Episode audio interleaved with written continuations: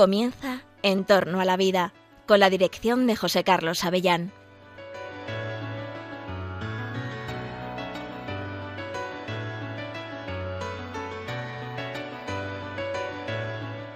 Buenos días, queridos oyentes de Radio María. Os saluda José Carlos Avellán en esta nueva edición del programa En torno a la vida, Hoy tenemos muchos temas, pero vamos a seleccionar dos muy importantes para tratar en nuestro programa.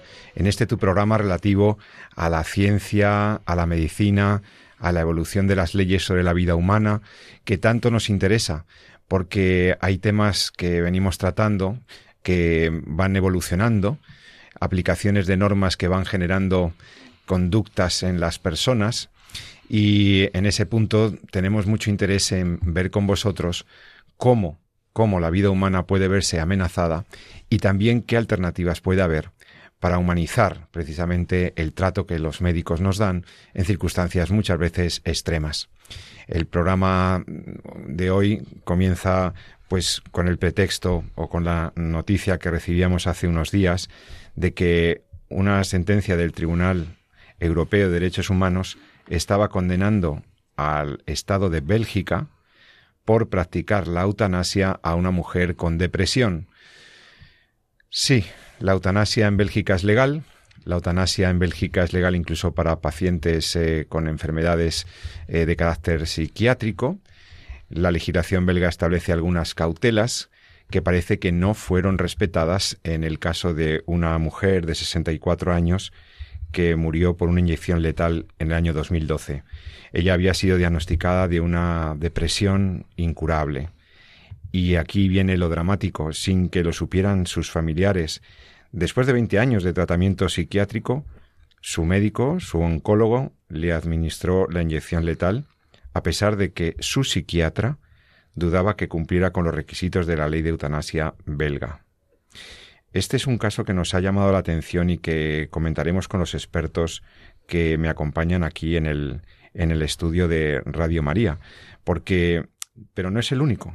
Eh, también hemos encontrado eh, un caso también sonado en esto de la práctica de la eutanasia. En el mismo país, una joven de 23 años que había sido eh, fuertemente traumatizada por los efectos del, de un atentado terrorista en 2016. Recordaréis un atentado que le pilló de viaje con unos alumnos en, en Bruselas y esta, esta mujer quedó muy impactada por, por el atentado yihadista y sus consecuencias. Eh, requirió también de atención psiquiátrica y bueno, pues mm, vemos cómo tuvo también unas consecuencias terroríficas cuando se la eutanasizó y, era una persona extremadamente joven. Estos casos nos, nos ilustran lo que puede significar una legislación permisiva, autorizativa de la eutanasia.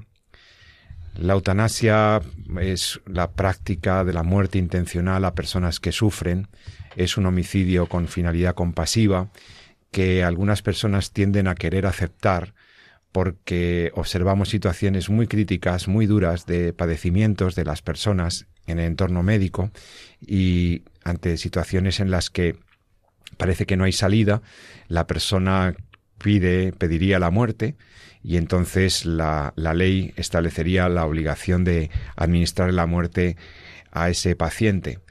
Mm, claro, mm, más allá de la inconveniencia y de las graves reservas morales que presenta cualquier forma de eutanasia, lo que queremos ver hoy con vosotros y con los expertos es la relación entre la eutanasia y los enfermos que padecen depresión.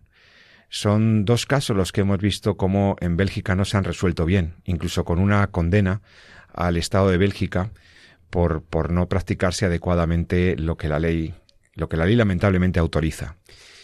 Hay una conexión entre la depresión, la crisis de sentido existencial y otras psicopatologías para que una persona sufra tanto como para pedir la muerte. Pero ¿se le debe administrar la muerte a una persona sin conocer a sus familiares, pese y contra la indicación de su psiquiatra?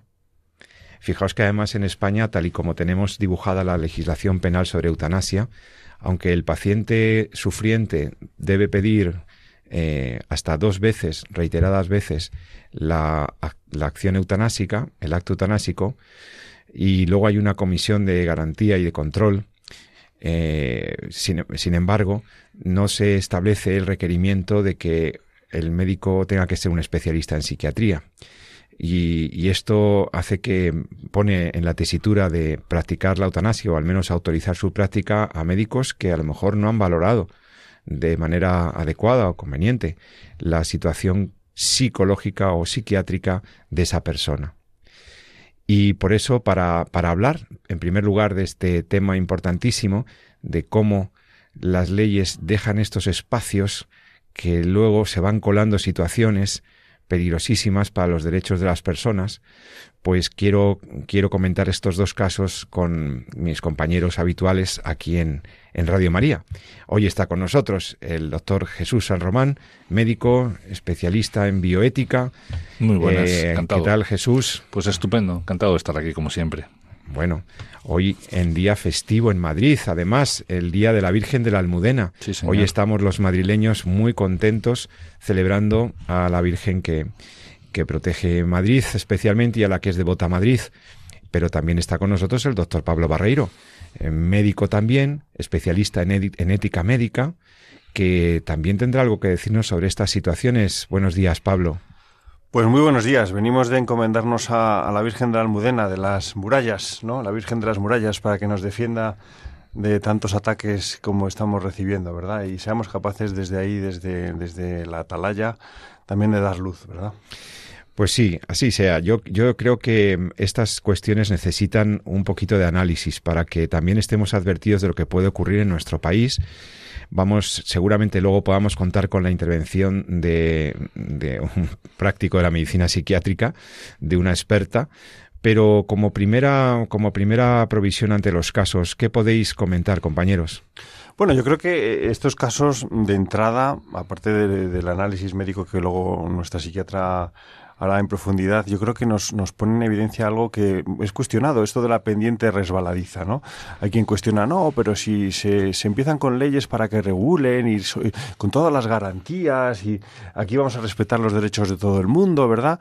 Y, ya lo hemos vivido, ¿no? Con la ley del aborto, donde hemos eh, asistido con, con, pues con gran pena, ¿no? A cómo, a cómo la manga cada vez se ha ido haciendo más ancha, ¿no? Y ya el aborto es libre, ¿no? Eh, sin ninguna duda. Pero fijaros, fijaros los datos que, estamos manejando que nos llegan de Bélgica, donde ya llevan años, eh, desde el año 2002, 20 años ya de, ley de eutanasia, se calcula que han fallecido, bueno, o han sido eliminadas, por decirlo correctamente, 24.000 personas 24, o sea, el 2% de los muertos, de los fallecidos en Bélgica ha sido por eutanasia. Esto es una barbaridad. Esto es a dónde nos ha llevado a, esa pendiente resbaladiza. Pero es que estos casos de, mm, bueno, pues eh, posiblemente de eutanasias ilegales, ¿no? Como ha establecido el tribunal, se elevan eh, según el Instituto Europeo de Bioética, a un 25 o 35% de las eutanasias practicadas. Hay dudas sobre que fuesen verdaderamente legales. Pero es que es más, es que en los mayores, en personas ancianas, casi la o más de la mitad de, las eutanasias, según los datos, se realizan eh, sin solicitud del anciano como ha sido este caso. ¿no? Eh, en fin, yo creo que si hay alguna duda sobre que aquí se abre una puerta y, acaba entrando un huracán, ¿verdad? Pues, mm, pues mm, sí, yo creo que esto es la evidencia, ¿no? De, que es muy peligroso, eh, exacto, abrir una rija al mal porque el mal no va a hacer sino crecer, ¿no? Sí, estamos, eh, Jesús San Román, estamos ante muertes eutanásicas que se justifican en razones médicas en donde encontramos, eh, bueno, que la ley pretende eh, autorizar eh, lo que, bueno, lo que a lo mejor tendría alguna línea de tratamiento alternativa, lo que en algunas ocasiones tendría alguna otra opción. Sí, pero bueno, eso no, es ya, ojalá fuera solo ahí en la en la ley de eutanasia. Yo creo que lo ha contado muy bien Pablo. El, el fenómeno de pendiente resbaladiza está descrito, que decir, no es una, no es un concepto coloquial, que se nos, es un concepto muy conocido en el mundo de la bioética y de la ética y de la ética, clásica, sí. Quiero decir, es bueno, algunos el efecto dominó que pueden llamar algunos, etcétera, ¿no? Y es como, pues, eh, poco a poco los acontecimientos se van eh, sucediendo. Quizás sea más bonito eh, o más gráfico, más que bonito, ¿no? La descripción de pendiente resbaladiza, ¿no? Porque lleva esas dos acepciones del castellano, ¿no? La caída cuesta abajo y cómo te vas poco a poco deslizando sin poder muy bien controlar los, los acontecimientos. ¿no?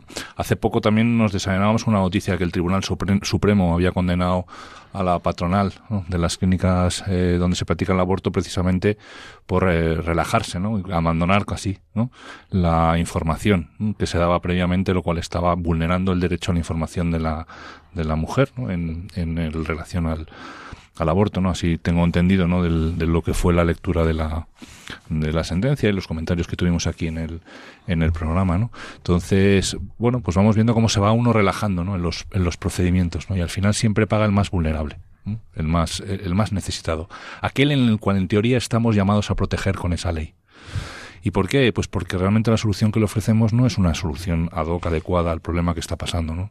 Lo hemos comentado aquí muchas veces, la mujer cuando se somete o quiere someterse o piensa que se tiene que someter al aborto es porque no ve otra salida. Mm, ¿Qué hemos hecho como sociedad para ofrecer otras soluciones? En la, en la eutanasia el problema es porque nosotros de verdad como sociedad estamos ofreciendo problemas, soluciones a los problemas que se plantea una mujer o, una, o un hombre cuando piensa que ya no quiere vivir más. Estamos analizando realmente por qué está llegando a esa conclusión, por qué está tomando esa decisión y estamos poniendo los medios y las soluciones adecuadas a ese problema o le estamos diciendo, pues muy bien, si usted ha llegado a esa idea, pues aquí tiene los medios para poder quitarse la vida, ¿no? Cuando una mujer entra en una clínica en la que se va a someter al aborto, realmente nos está preocupando por qué está entrando en esa clínica, cuáles son los motivos que le están llevando a entrar a esa clínica qué alternativas tendría si, eh, o qué decisiones tomaría si le pudiéramos solucionar los problemas que le llevan a esa clínica, bien sean laborales, bien sean de dependencia, el motivo que sea. ¿No? ¿Realmente estamos buscando soluciones a esos problemas o simplemente estamos diciendo, bueno, ahí tiene las herramientas para acabar con su vida? Es decir, ¿nos estamos preocupando realmente por el paciente, por nuestro paciente, por los problemas que le llevan? o simplemente le estamos diciendo, bueno, si esto es lo que tú has decidido, aquí tienes el problema y luego ya veremos, ¿no? ¿Qué es lo que pasa contigo si es que me preocupa, ¿no? Entonces, eh, pasa con el tema del aborto, qué seguimientos hay de las madres, qué preocupaciones hay después de las madres que han incluso han abortado. Pasa con el tema de la eutanasia, que es radicalmente grave también, porque ya no podemos seguir al paciente que al cual le hemos practicado la eutanasia, el paciente ha muerto, ya no podemos solucionar, podemos abordar ese problema. En ese sentido, yo creo que eh, los procedimientos se van relajando, se van relajando, los mecanismos de control se van obviando y al final nos encontramos con, con bueno, pues con situaciones en las cuales pues las eutanasias involuntarias aumentan y esto lo describía muy bien el como comentaba Pablo hay datos de, revistas muy punteras como el British Medical Journal que publicaba hace realmente poquito no eh, prácticamente en un artículo en el que hablaba de que bueno había que revisar ¿no? lo que estábamos haciendo en relación a, cortar intencionalmente la vida de los pacientes no y lo hacía sobre el, en el título sobre uno de los principios médicos por excelencia no que es el primum non nocere es decir lo primero es no hacer daño y, y cómo, pues bueno, pues que era necesaria una revisión. el problema es que la pendiente resbaladiza, que eh, tiende a relajar las cautelas, los controles y la excepcionalidad y convirtiendo en, un, en uso social lo que, lo que es un uso contrario a la ética. En el caso de la eutanasia es dramáticamente irreversible. Aquí, claro, fíjate el caso de la de, de esta señora, ¿no? Eh, de 64 años. Bueno, el caso de la chica, ¿no? Que también eh, la chica de Bruselas, bueno, pues ella había tenido, después del atentado, tratamiento psiquiátrico, llevaba muchos años en tratamiento psiquiátrico.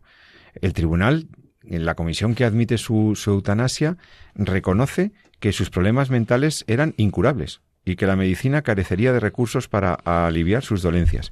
Y entonces, entonces la, ley de Bélgica claro, abre la posibilidad a, que en lugar de tratar de aliviar esos males, se pueda poner fin a, su vida sin más. ¿no? Realmente esto es, es dramático. Es verdad que esta mujer había sufrido mucho, que se había intentado suicidar, pero claro, es que desde, desde que en 2002 la eutanasia fue legal en Bélgica, eh, lo que ha ocurrido es que se ha ido aceptando socialmente como una opción, como una posibilidad, no solamente en el entorno médico, sino socialmente.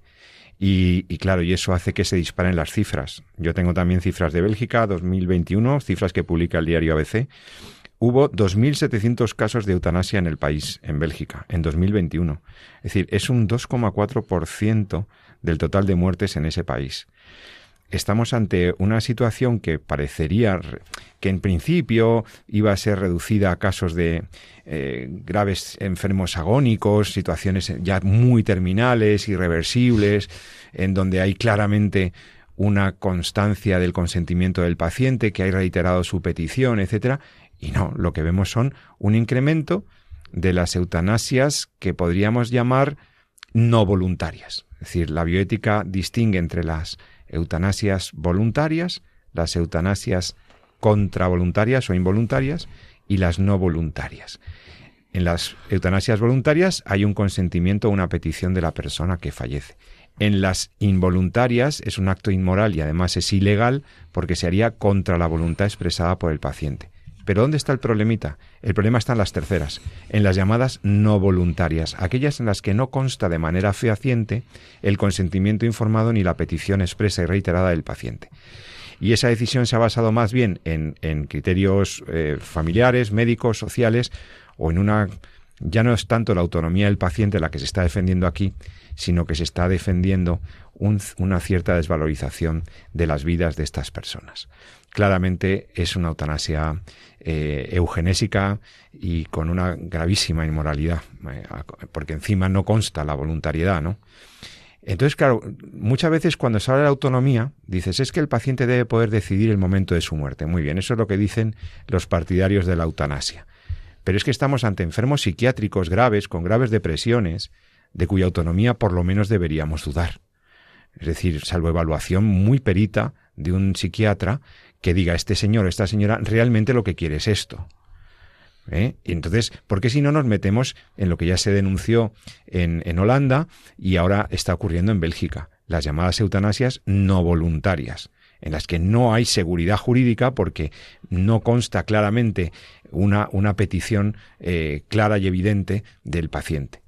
Es decir, Pero fíjate a dónde hemos llegado. O sea, hemos llegado ya a, a, meter incluso dentro del capítulo de eutanasia el concepto de eutanasia involuntaria, que es sin el consentimiento explícito del paciente, lo cual es una condición necesaria. No voluntaria, no ¿eh? voluntaria. Exactamente, lo cual es una condición necesaria para poder establecer Cualquier práctica. la práctica eutanasia. Entonces, al final es, bueno, pues vamos aflojando, vamos aflojando la tuerca vamos a, dejando que entre el agua y luego nos, nos, nos, agobiamos de que se nos esté hundiendo el barco. Y es que es así, es decir, en todas las leyes eh, consta eh, la necesidad del consentimiento explícito del paciente para que se le practique la eutanasia. Si no me equivoco, creo que no hay ninguna ley que lo obvie. Y entonces, y sin embargo, ya empezamos a hablar con cierta normalidad de que, bueno, que si el paciente no se ha negado, si el paciente no no ha dejado escrito algo, pero se presupone por algunos comentarios, o en un momento dijo, como, como otros casos que hemos tratado aquí, o en un momento lo comentó, etcétera, entonces que vale, que ya se puede, pero no consta explícitamente eso, ¿no? Ese dato. ¿no?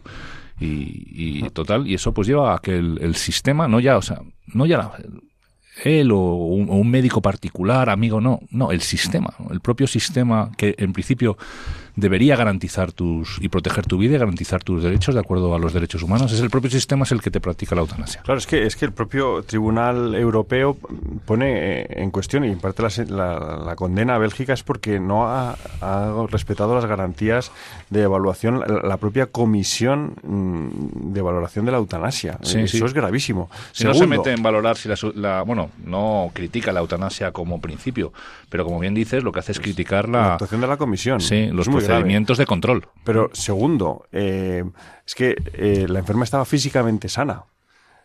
Y es un oncólogo, un oncólogo, una persona sana que le administra la, la, la, inyección letal por un problema psiquiátrico ¿vale? De mucho tiempo de evolución, 20 años de evolución, parece que es grave, pero en contra de la opinión del psiquiatra, que es el especialista en ese trastorno que supuestamente le provocaba un sufrimiento como para llevarla a la eutanasia. Y tercero, ni siquiera se informa a la familia, pero o sea, es, que, saltan todas las alarmas por todos lados. Esto es un, una, barbaridad, ya se ve, legal y una barbaridad médica y una barbaridad humana. Sí, ya hemos dicho muchas veces en este programa que la eutanasia ya, bueno, lo dijo la Asociación Médica Mundial, ¿no? Hace muy poquitos años, hace tres años, claramente expresó que el acto eutanásico no es un acto médico y que por lo tanto eh, no cabía exigirle a los facultativos, a los, a los médicos, la práctica de lo que no es un acto médico. Dicho lo cual, eh, la extensión de los supuestos de, eutanasia a, las personas con problemas eh, psicológicos o psiquiátricos es un paso más. Es un paso más. ¿Cuántas personas con depresión quieren quitarse de en medio? Quieren irse porque sufren. Y entonces, eh, ante eso, mm, la ley dice, pues yo respeto su voluntad, aunque no me quede muy claro que sea competente, yo respeto la voluntad que manifiesta. Entonces, claro, todo esto es, un, todo es un, una exacerbación de la voluntad frente a cualquier eh, control o cualquier eh, ayuda que podríamos dar a esta persona. Eh, ahí a los, psiquiatras tienen que, intervenir de una manera muy directa. Por eso, vamos a ver si podemos hablar un momento con, una persona que, que sabe mucho de esto. Porque tenemos con nosotros a la doctora Lucía Gallego, que es médico, psiquiatra eh, en el Hospital Clínico San Carlos y además es profesora de psiquiatría en la Universidad Complutense de Madrid. Doctora Gallego, eh, gracias por estar en, Radio María. Una pregunta muy directa es, Hola, estamos hablando sobre la conexión entre depresión y petición de eutanasia. ¿Deberíamos poder dar por buena una petición de eutanasia de un paciente diagnosticado de depresión? A ver, y la depresión dentro de su sintomatología está el tener ideas de muerte o incluso una finalidad suicida clara, ¿no? Y forma parte de los síntomas de la depresión. Luego, mm, esto es como, o sea, lo que tenemos que hacer los médicos es tratar la enfermedad, no hacer caso a la sintomatología que tiene el paciente, ¿no?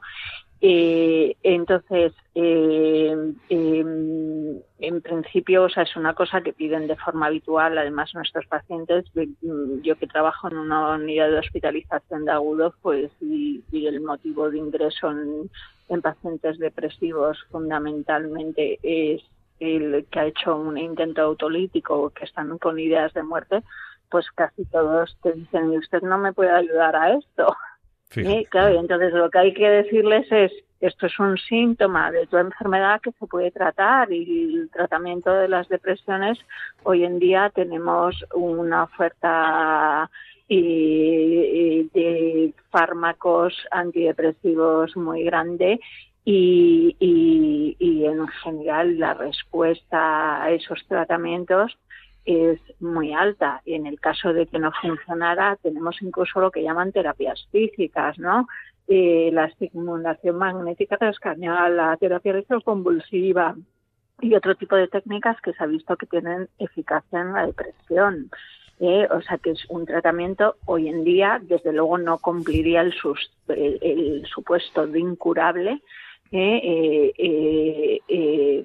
que tiene un buen, un buen tratamiento en líneas generales. Como todo en medicina, hay pacientes que se cronifican, que se hacen resistentes a los fármacos, que se hacen de todo, pero incluso ahí tú puedes, yo creo, aliviar el sufrimiento de, de, la persona y mejorar su calidad de vida eh, para que, eh, a pesar de esos síntomas crónicos que puedan tener, pues eh, no sufran tanto, ¿no? Claro, es que si el presupuesto, de, es lo que se trata, si el presupuesto de la ley, que no compartimos, es que una persona debería tener un total poder de autodeterminación sobre su vida para, en ciertas circunstancias, en lo que llama, por ejemplo, la ley española, un contexto eutanásico, pudiera quitarse la vida o recibir ayuda para quitarse la vida, o directamente recibir la eutanasia de su doctor, si esto es así, si, si el criterio prioritario es la autonomía, pues aquí quiebra, aquí quiebra claramente porque no son pacientes con autonomía, son pacientes que mm, manifiestan esas, esas declaraciones y en muchos casos tenemos, podemos tener serias dudas de que esa sea realmente su voluntad. Claro, o sea, otra cosa es que, claro, mm, o sea, mm, eh, a la enfermedad mental se la ha llamado eh, patología de la libertad, porque realmente en muchas ocasiones compromete esa capacidad de decidir libremente, ¿no? Y de decidir, y entre esa capacidad de decisión también la de decidir libremente sobre tu salud, ¿no? Eh, y lo que tratamos los psiquiatras es que recuperen esa libertad, ¿no? Para decidir que está comprometida por la enfermedad mental, ¿no? Claro. En este caso, una depresión. Entonces, el estado emocional eh, realmente eh, un estado emocional negativo, si tú lo ves todo negro y estás metido en un túnel y no ves salida por ningún lado, eso puede evidentemente condicionar las decisiones que tomas en tu, en tu vida y eso hay que valorarlo, ¿no? Eh, la capacidad de decidir, eh, de, de hecho hay que valorarla, ¿no? En todas las solicitudes de eutanasia y, y, y, y, en la mayoría de los trastornos mentales, desde luego en una fase aguda de un trastorno mental está comprometida. Claramente. Sin embargo, en la ley española no se exige que seáis vosotros los psiquiatras necesariamente uno de los consultores eh, para la, la, validación, digamos, del procedimiento eutanásico, para la autorización de la eutanasia. No, no se exige o sea, presencia porque especialista. En teoría, la capacidad, cualquier médico tiene que ser capaz. Eh, tiene, eh, eh, o sea, la capacidad del paciente la valora siempre el médico responsable, el médico que lleva al paciente, que es el que tiene más conocimiento del paciente y podrá hacer una valoración eh, eh, pues más más más objetiva ¿eh? y entonces siempre es el médico responsable. Otra cosa es que ellos te quieran interconsultar o pedir ayuda eh, cuando tienen dudas en la valoración de la capacidad, pero eh, eh, cualquier médico puede valorar la capacidad de decisión de su paciente. Es verdad que nosotros tenemos más práctica, porque nosotros lo hacemos todos los días con nuestros pacientes. Claro, Eh, pero Lucía, tenemos más práctica. una pregunta que yo quería hacerte que eh, venimos, la verdad es un tema que me preocupa especialmente, en concreto en el tema de la eutanasia, y es que precisamente el paciente que más sabe ¿no? de la evolución del paciente, del, el, el- perdón, el profesional que más sabe de la evolución del paciente es su médico habitual, es decir, su psiquiatra habitual, el que Sí. lo ha estado llevando. Pasa lo mismo también en un enfermo que pueda alcanzar quizá una fase más terminal de su enfermedad oncológica, pues su oncólogo habitual. Entonces, ¿qué pasa? Si ese, si ese médico eh, se declara objetor en el tema de la urgencia, automáticamente queda al margen del proceso según marca la ley. Claro, sí. Entonces tendría, eh, ah, entonces ahí ya hay un problema, evidentemente, sí. ¿eh? Si el médico responsable se declara objetor, eh, pasaría a otro médico que, que no te conoce tanto, evidentemente. En teoría tendría más herramientas, pero evidentemente no es el, el que te ha tratado siempre.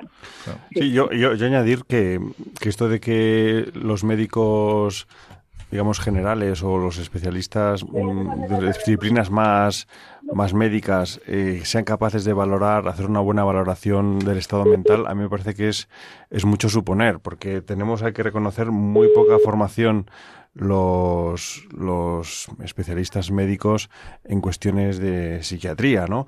Eh, por lo que verdaderamente sí que sería muy necesaria la participación de, de un psiquiatra a la hora de valorar un- una decisión de eutanasia. ¿no? Sin duda. Y, y si estamos hablando de un enfermo de depresión, No su diga- psiquiatra. No digamos más. Pues no sé. em, O si- sea, si la patología es por un cuadro, por una enfermedad mental, está claro que lo tiene que valorar un psiquiatra. Claro. Otra cosa es si la patología es por un cáncer, no sé si lo tiene que valorar el psiquiatra. Bueno, es que puede Otra haber... cosa es que puedan pedir ayuda eh, para valorar la capacidad, pero eso no entra dentro del proceso eh, propiamente que, que piden la valoración de la capacidad y si y tú le haces una valoración independiente y si luego ellos consideran que tal, ellos siguen como los médicos responsables del, del proceso de Pero en, en- ¿en qué proporción... que pueden interconsultar, que además a la interconsulta, por lo que yo he podido por lo menos preguntar en mi hospital, a la interconsulta no te puedes negar una valoración de capacidad. Pero ¿Y en Sí, cuántos casos hacer estás... objeción para ese proceso, pero no para, Para no para, valoración para la valoración de capacidad. Pero ¿en cuántos casos de estas solicitudes de, eutanasia eh, no hay de trasfondo una depresión?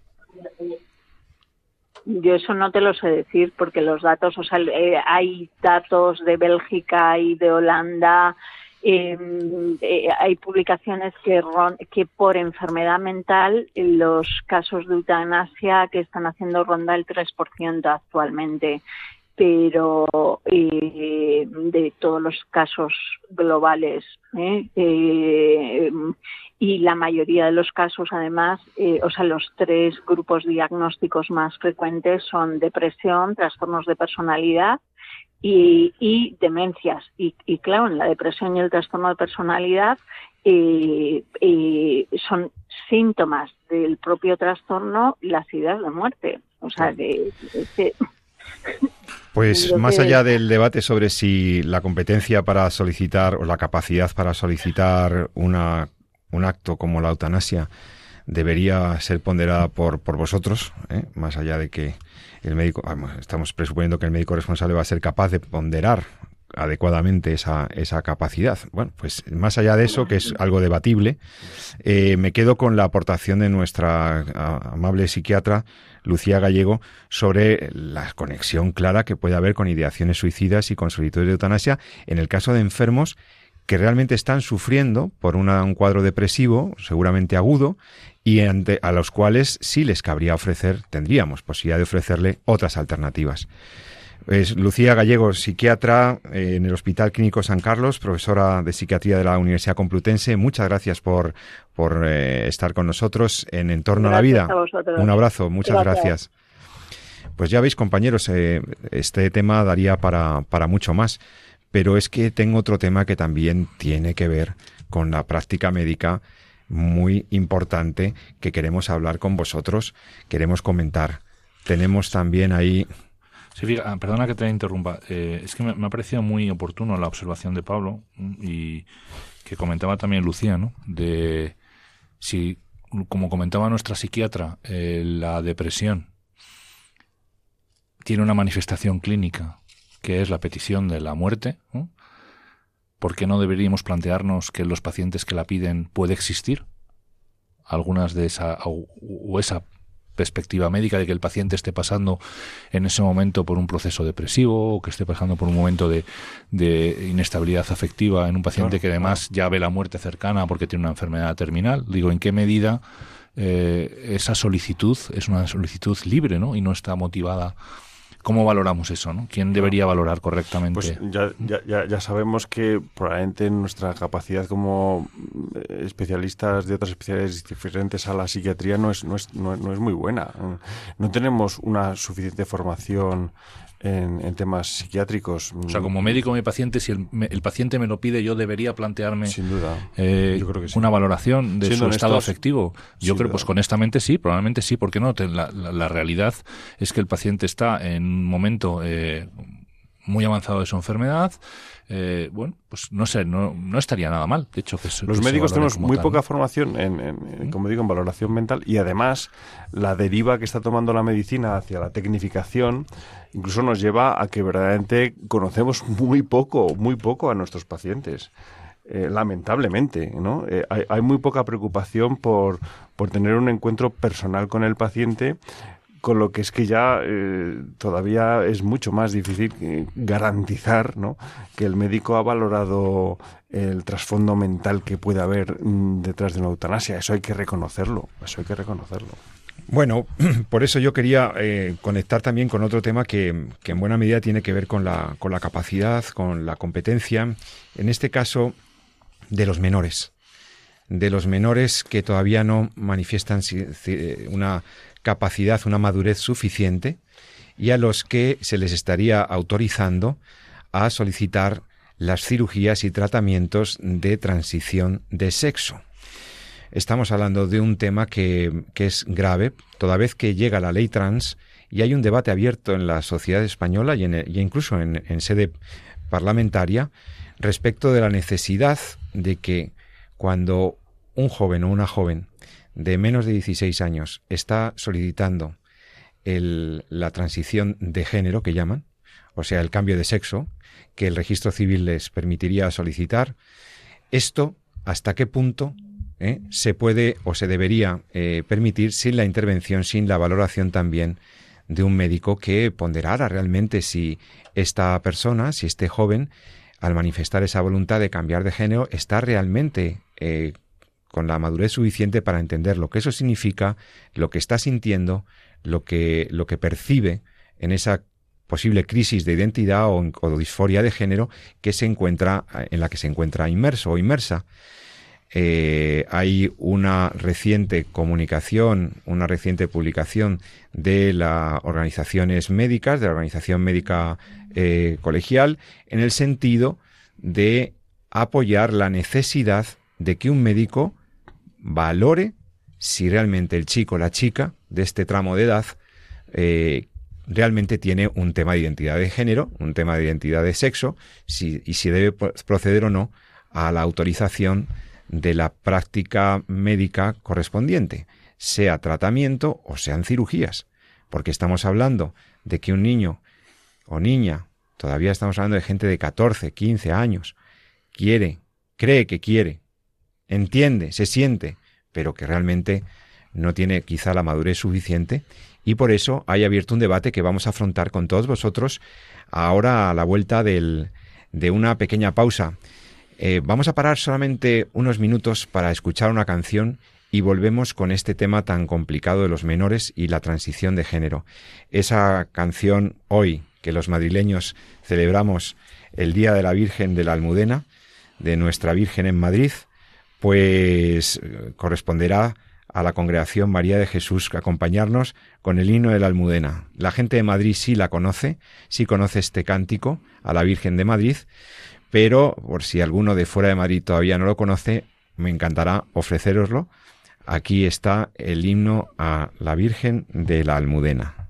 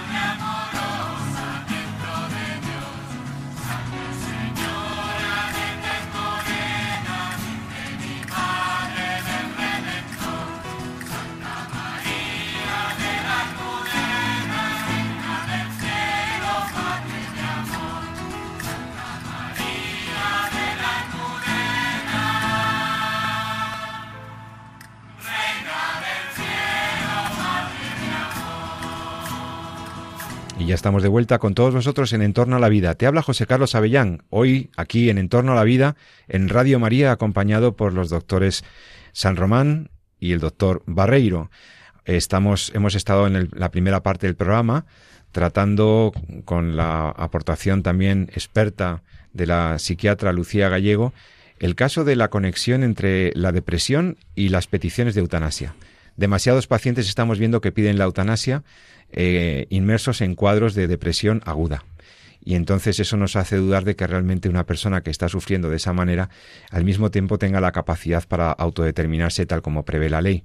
Estas situaciones creemos que deberían salir del contexto eutanásico y en todo caso requerir una valoración perita, una valoración pericial médica para poder seguir con el procedimiento de la eutanasia. En todo caso, eh, antes de la pausa de escuchar el himno de la Virgen de la Almudena de, los madrileños cantándole a la Virgen, eh, os anunciaba el tema que queremos tratar en los próximos minutos. Es un tema que creemos grave y que tiene significación social, que tiene significaciones ideológicas, filosóficas, incluso antropológicas que, no tenemos tiempo para abordar. Lo cierto y verdad es que hay una ley trans, una ley de transición para la transición de género, para, para el cambio de sexo, para formalizar médica y físicamente, biológicamente, el cambio de sexo. Y en esa ley trans se prevé que los menores eh, entre 14 y 16 años puedan solicitarlo. Claro, eh, muchas veces podemos tener casos de menores maduros que pudieran tener cierta estabilidad emocional y psicológica para poder estar solicitando una intervención de estas características. Pero nos tememos que en muchos otros casos eh, estos niños y niñas, que todavía son niños y niñas, no lo olvidemos, pueden estar siendo eh, víctimas de una confusión de género, de una situación de indefinición personal, y el que la ley permita que se les practiquen cirugías irreversibles, etcétera, nos parece algo que deberemos, que debemos eh, tratar aquí. Hay un pronunciamiento, como decimos, como decíamos antes, de la organización médica en España, requiriendo claramente la intervención eh, previa de un profesional para apoderar en estos casos la, estabilidad psicoemocional eh, y, la, y, la, situación realmente de, de que estos niños y estas niñas realmente quieran eso. Transicionar entre un sexo y otro requiere tratamientos muy agresivos y requiere a veces incluso intervenciones quirúrgicas. Doctores San Román, doctor Barreiro, a mí me escandaliza que un niño tan pequeño, una joven tan joven, pudiera estar haciendo esto eh, sin que un médico siquiera lo pueda intervenir, lo pueda valorar. O sea, la intervención judicial parece eh, inexcusable y la intervención médica también. ¿No parece? Sí, yo creo que esta es la, gran cuestión, ¿no? La gran alarma que ha generado esta propuesta de ley en España es que se, se, permite lo que se llama esa transición social ¿no? de género, que es decir, cambiarse en el DNI el sexo y el nombre. Y esto será posible a partir de los 16 años libremente, entre los 16 y los 14 acompañado de tus padres y por debajo de los 14 con autorización judicial, pero en ningún momento se va a requerir ninguna valoración médica. Esto va mm, totalmente en contra de las evidencias médicas e incluso legales. Eh, muchos países están ya dando marcha atrás, Inglaterra, Suecia, Finlandia, eh, Irlanda, Alemania, en sus legislaciones para em, que haya siempre una valoración eh, médica, médica eh, en general, incluida también la valoración psiquiátrica, antes de que un menor encamine sus pasos hacia el cambio de identidad de género. Eh, o de identidad de sexo, mejor dicho. En Inglaterra, el Ministerio de Sanidad acaba de, emitir un documento en el que literalmente dice que se desaconseja firmemente la transición social de género en niños antes de la pubertad. Desaconseja firmemente que los niños se cambien el DNI antes de la pubertad. Porque eh, están en una situación de inmadurez, porque esas decisiones son a veces pues tomadas eh, influidos por el ambiente, porque las decisiones eh, acaban siendo a veces em, irreversibles, porque en muchos casos los niños se arrepienten de lo que han dicho, etcétera, etcétera, etcétera. ¿no? Entonces, no me extraña, en fin, no me extraña la alarma social que se ha generado em, y ojalá nos dejen a los médicos que para eso estamos ayudar a estas personas. Doctor Salomán, si un niño llega a la consulta y le dice que, oiga, que es que me siento del otro sexo eh, y quiero a que se inicie un, procedimiento, oiga, las consecuencias de esto sin intervenir el médico serían tremendas. Bueno, yo es que yo creo que, una de las cosas quizá buenas que tiene el ir por detrás es que te vas dando cuenta de los golpes que se van dando por delante, ¿no? Entonces, probablemente, bueno, veamos esa eh, esa ventaja, ¿no? Quiere decir, Pablo lo ha explicado, eh, lo ha explicado muy bien. Quiere decir, el, el, el, sistema nacional británico, el NHS británico de, sistema de salud, eh, lo ha dejado muy clarito apenas hace, no sé, no llegamos a 15 o 20 días, ¿no? Cuando ha sacado, ha cambiado la guía y ha venido a precisamente a poner el, un parón muy clarito, ¿no? en el tema de cómo se está gestionando, porque aquí es una cuestión también que hay que entender de salvaguardar los derechos y las garantías de los pacientes. ¿no? Quiere decir, nosotros médicos estamos, como decíamos al principio, para estar por el bien de nuestro paciente y para no hacerle daño. O sea, lo que no podemos ser nosotros todavía es un... O sea, lo que no se puede entender es que el médico sea todavía un problema más en la vida de alguien. ¿no? Un, alguien que, que, queriendo o no queriendo, eh, eh, si fuera queriendo todavía peor, pero incluso no queriendo, pues le generemos más daño del bien que le podemos buscar. ¿no? Esto es un principio básico en la ética médica, ¿no? que conocemos como el primum non nocere. ¿no? Y la pregunta que se hace y que incluso recoge también en, en, otra nota de prensa que ha sido publicada hace apenas unos días el, la Organización Médica Colegial, como bien decías, ¿no? recoge precisamente esa pregunta, ¿no? Es decir, ¿estamos obrando bien? ¿Lo estamos haciendo bien como médicos en las intervenciones médicas? ¿Estamos actuando demasiado rápido? ¿Estamos llevando a nuestro paciente a decisiones que son irreversibles desde el punto de vista eh, eh, médico? Lo, y la respuesta es precaución, mucho ojo y mucho cuidado. De hecho, fíjate cómo lo publica incluso eh, la Organización Médica Colegial, ¿no? que titula, dice, los informes de equipos médicos multidisciplinares constituyen una garantía para los menores solicitantes de autodeterminación de género. Es decir, el hecho de que se pueda hacer una valoración médica eh, bien pausada, como dicen los ingleses, incluso holística, eh, eh, atendiendo a, todas las perspectivas de desarrollo físico, psicológico, etcétera, ¿no? del paciente, sobre todo cuando es menor, ¿no? cuando es eh, está, que en concreto en nuestra ley, como bien decía Pablo, pues eso es está marcada esa primera esa etapa media entre los 14 y los 16 años, ¿no? el hecho de poder participar o el médico participe, pueda emitir un informe por orden judicial si es si es necesario, o sea, aquí no se trata de, de, de otra cosa, no, sino de más que salvaguardar los derechos del paciente. Eh, es, es, básico y es fundamental. Y esto ya está quedando cada vez más evidente, pero como pero, pero en legislaciones de todas partes, de Dinamarca, de Bélgica, de Italia, Luxemburgo, Noruega, Portugal, o sea, en, en, prácticamente en todos lados. ¿no? Y, y, esa es, y esa es un poco el, sentido. La evidencia va por ahí, ¿no? La sentencia va es que va en que se están haciendo las cosas demasiado rápido y al final quien lo está sufriendo son los propios pacientes. ¿no? Es que además, es que estamos hablando entonces de una sobrevaloración de este fenómeno del menor maduro, ¿no? Eh, doctor Barreiro, ¿qué sí. podrías aportar? No, yo creo que esa pregunta tan directa que, que nos hacías, ¿no? ¿Qué, ¿Qué, haríamos nosotros ante un caso, mmm, pues, de, de, de, alguien que solicita, ¿no? Un menor que solicita, eh, pues, que, que, que pues, se le pueda cambiar, ¿no? Su identidad sexual. Pues, vamos, yo lo primero que sería es reconocer mi ignorancia. Yo soy médico internista y me dedico al tratamiento de adultos, pero hay grandísimos especialistas eh, en, en, estos temas eh, que se dedican eh, a, fin, de, corazón y de mente a ayudar a, a estos chavales. La Asociación Española de Psiquiatría de la Infancia y de la Adolescencia ha hecho, ha emitido un documento, un comunicado solicitando que no se les excluya eh, de todo este proceso. A los que, pediatras. A los pediatras claro, y a ellos mismos. Claro. Porque, y dicen casi con lágrimas en los ojos, eh, llevamos años dedicados a, durante horas y horas de pensar, leo textualmente, fijaros cómo, cómo lo dicen, ¿eh? llevamos horas pensando, acompañando, evaluando, tratando a niños y adolescentes con malestares importantes en su desarrollo emocional y, compo y comportamental, con problemas de neurodesarrollo, con francas patologías psiquiátricas, y ahora se nos excluye de ese proceso. Eh, es tremendo, es tremendo, porque estamos aquí para ayudar y ellos están aquí para y piden que les dejen ayudar. Yo creo que sería bueno que la gente consultara quizá el, el bueno, un resumen que hay que está publicado en la, en la Sociedad para Medicina, la medicina basada en género, medicina basada en la evidencia, pero en, en relativa a género, que está, que es una especie de resumen de lo que es el cambio en las guías de actuación o los protocolos eh, que establece el, el, el, servicio británico, el, el NHS, se llama así, se titula así, el NHS pone fin al modelo de atención afirmativa de género para jóvenes en Inglaterra y que ha sido reemplazado por lo que llaman ellos un apoyo holístico y de atención adecuada, es decir, una visión un poquito más global, etcétera. Está publicado en la SGM, en la página web de la SGM, de la eh, Sociedad, de, como digo, de medicina, soledad para la evidencia en la medicina basada de género, y entonces hay un resumen con lo que son los puntos más importantes, ¿no? Y es muy bueno leerlo. Se entiende muy bien, para no hace falta ser profesional en la medicina, y se entiende muy bien el concepto. Yo creo que es precisamente salvaguardar, ¿no?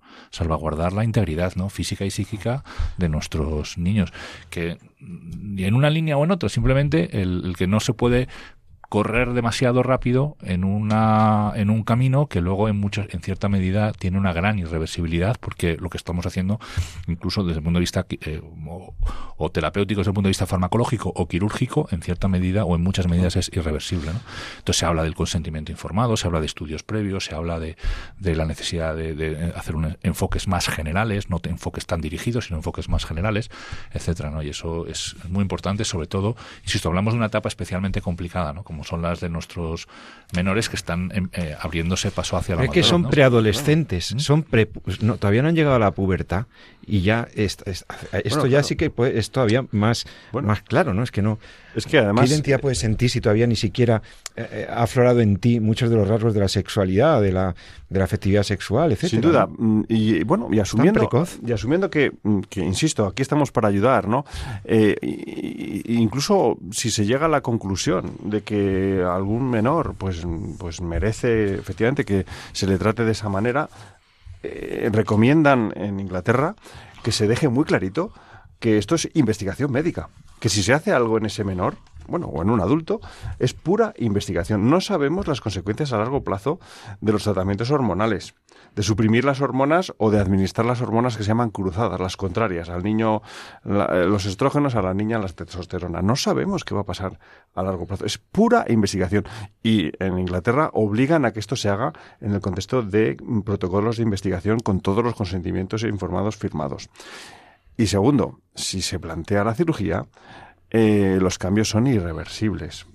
De hecho, en Inglaterra desaconsejan, y leo textualmente, desaconsejan eh, firmemente la cirugía en menores porque no la consideran apropiada. Esto es lo que dicen en Inglaterra, ¿no? Eh, bueno, pues, pues esto es lo que, lo que se podrá hacer si nos dejan a los médicos opinar, ¿verdad? Claro, entiendo que, que si opinamos a lo mejor entorpecemos un poco pues algún, alguna, alguna idea que hay por ahí pues detrás de todo esto, ¿no? Pues en el bien de las personas ojalá nos dejen opinar. Bueno, pues eh, hasta aquí el tratamiento de un tema realmente eh, complejo, ¿no? Eh, fijaos que no hemos entrado a valorar estas situaciones en adultos, ni siquiera entramos a valorar la propia eh, filosofía sobre el género. Estamos aquí hablando de cuestiones físico-biológicas, médicas, estrictamente eh, eh, anatómicas, y ahí, en esa, en esa, en toda esa comprensión del desarrollo de la sexualidad y de la identidad sexual y demás, hay que pensar un poquito y no simplemente eh, ponderar la voluntad expresada por un menor ya debería tener un valor vinculante para toda la sociedad. Hay que reflexionar sobre eso, hay que entrar en un diálogo, como decía el doctor San Román, más complejo, más sereno, para evitar que estos niños llevados por situaciones confusas o pequeñas o, incluso por una sociedad que avanza eh, presionando en un sentido todavía de mayor confusión, pues pueda llevarles a situaciones irreversibles. Los médicos no quieren entrar aquí para, para incordiar. Los médicos quieren entrar en, en este procedimiento para ayudar y asegurar los derechos de sus pacientes, para comprenderles de una manera más holística. Creemos que esto de la transición merecerá un debate social más amplio. Ya hay partidos que han puesto sus reservas a toda esta, esta ley trans y nosotros, pues, eh, hasta aquí hemos querido simplemente hacernos eco de estas manifestaciones de organizaciones eh, médicas, de legislaciones de otros países, bien documentado, para llamar la atención del legislador sobre estas objeciones que creo que están más que bien fundadas. Pues eh, hasta aquí nuestro programa, queridos eh, oyentes. Esperamos que os haya interesado. Recordad que si te perdiste alguna parte del programa puedes recuperarlo en el podcast de Radio María, entrando en la página web de la radio, radiomaria.es. Clicas donde se te ofrecen los podcasts y allí buscas el nombre de nuestro programa, En torno a la vida. Ahí puedes encontrar nuestros últimos programas de los últimos años. Eh, te lo descargas libremente, puedes escucharlo sin ningún problema. Eh, aprovecho para agradecer a mis compañeros, el doctor Jesús San Román y el doctor Pablo Barreiro, su presencia hoy una vez más en el programa Queridos compañeros, hasta pronto, hasta dentro de 14 días, si Dios quiere. Feliz día de la Almudena. Encomendamos todos nuestros propósitos, actividades a la Santísima Virgen Hoy especialmente nos acordamos de, la, de, esta advocación en Madrid, la Virgen de la Almudena, y a todos nuestros oyentes les deseamos que, que tengan una feliz eh, tarde, que sigan escuchando Radio María. Vienen programas muy interesantes ahora en, el, en, la, en esta misma sintonía y nos vemos, nos escuchamos, si Dios quiere, dentro de 14 días. Os habló José Carlos Avellán. Ama la vida y defiéndela. Buenas tardes.